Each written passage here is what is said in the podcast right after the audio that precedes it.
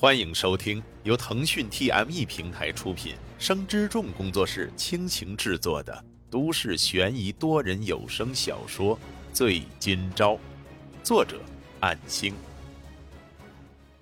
第四十八章，老纪和沈今朝将店面的资料修改，并把刘梅的号码与店面解绑分开。操作完一切后，两个人离开了警局。回去的路上。两个人看还有半个小时，小奈就该放学了，于是打电话和老郭说一声，先去接孩子放学。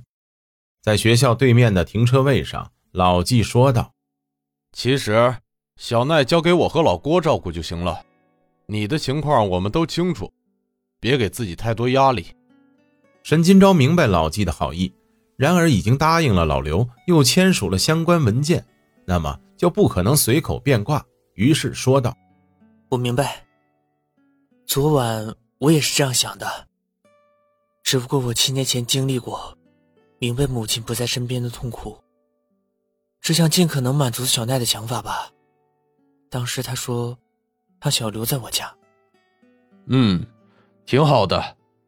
不过你是真的受到小奈的依赖了呢，连我这个经常见面的叔叔都不曾被他视为亲人。关于这一点，我也不清楚。但是小奈既然这样选择，在刘姐回来之前，我也会尽力的。谢谢老纪一直这么关照我，如果不是有你的话，或许我……老纪一脸严肃的看向窗外，说道：“谁都有困难的时候，而且你是通过自己的努力赢得我们的认可。说的再多，或许也只能保持现状了。就像刘梅的事。”连我都想不到，他居然会欠下这么大一笔债务。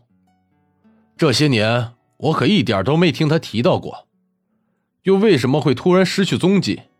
或许是什么难言之隐吧。沈金钊没能说出口。昨天在姐姐的病房里，自己甚至都灰心的想到过，如果情况越来越糟糕，将来自己也很有可能踏上同样的道路。至于刘梅是为了谁，这就不得而知了。看着对面的校门，那些活泼可爱的祖国花朵们纷纷走出校园，而且有不少的家长都已经等候多时，等着接回的自家子女，所以远远的看上去人员众多。沈金钊不想继续讨论这个话题，说道：“我先过去接小奈，是否需要我代劳？”你现在到公众视野，不要紧吗？陈金钊从上衣口袋拿出代理监护人证件和身份证，深吸一口气，露出坦然的笑容，说道：“不论外人怎么看我，沈金钊，哪怕对我指指点点，我都不会再受他人影响了。毕竟这是我的罪，犯过的错误，就应该坦然面对。”老纪挑着眉。看着沈金钊推开车门下车，那坚定的身影，这个孩子的成长十分惊人。曾经彷徨不安的那个孩子，如今已经渐渐成为一个大人了，仿佛就像看到了一个熟悉的人。那个曾经一同努力学习厨艺的同学，乔子阳与沈金钊是那么的相似，或许只能归为是同一类人。为了所熟悉的人，甚至都能奉献自己。这样的人真的会做出犯罪的行为吗？或许我也被媒体的夸大说法给带了节奏。无证驾驶致人伤亡这种事确实很不应该，但是这孩子并没有为恶的本性，肯定是有更多的内情。老纪不敢继续猜想，毕竟一个人是否有过犯罪经历，不能以此来评断好坏。或许每一个人都有自己的难言之隐，如若刨根问底的话，只会错过一个优秀的朋友。是的，他不仅仅是一名优秀的员工，还会是一个很好的朋友。随着后座车门被打开，乔可代轻声的说道：“李叔叔好。”沈金钊随后坐到了副驾驶座位上，系好安全带。刚才确实有不少人在关注自己。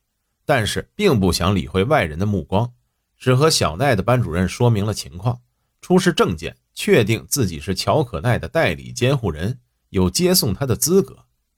老纪回过头笑道：“嘿，小奈，想不想去哪里玩啊？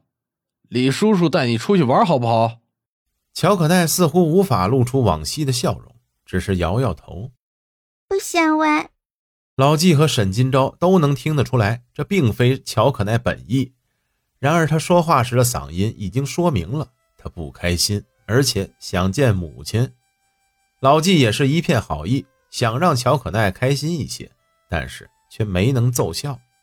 沈金钊说道：“那就麻烦老纪先送我们回店里吧，不然老郭要久等了。”回到店里之后，老郭已经把东西都准备好了，然后也是努力想逗乔可奈开心，但是乔可奈却怎么也高兴不起来，静静地呆坐在角落的专属座位里。沈金钊换好工作服出来之后，两个人心照不宣的抿唇点头。老郭走后，沈金钊一如既往的开始工作。乔可奈一直无精打采的趴着课本，作业也不想写，心不在焉。沈金钊虽然想开导他辅导作业，可是工作优先，基本上每隔几分钟就有一到三位客人，生意也逐渐好转，被附近下班的客人所认可。有的光买菜。有的光买饭，各种奇怪的事情都有，不得不一一满足。今天的乔可奈不像之前那样会主动帮忙，不过倒也没关系，毕竟不需要孩子帮忙，有时候可能还会帮倒忙，令他困扰。只要乔可奈保持冷静，就什么都好说。他已经算是比较坚强的孩子了，或许……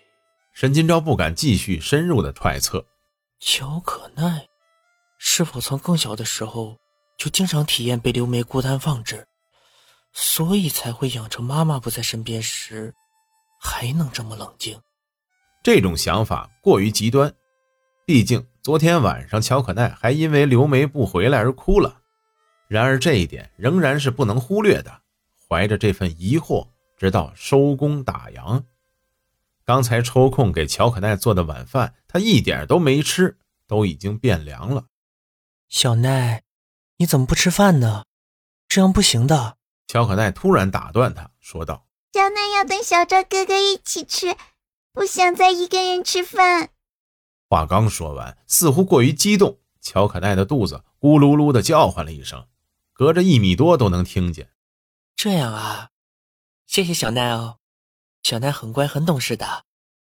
那我把饭菜加热一下，一起吃吧。嗯。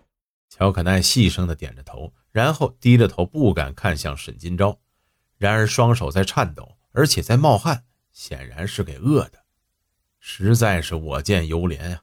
沈金钊鼻头一酸，同时也感觉很饿了。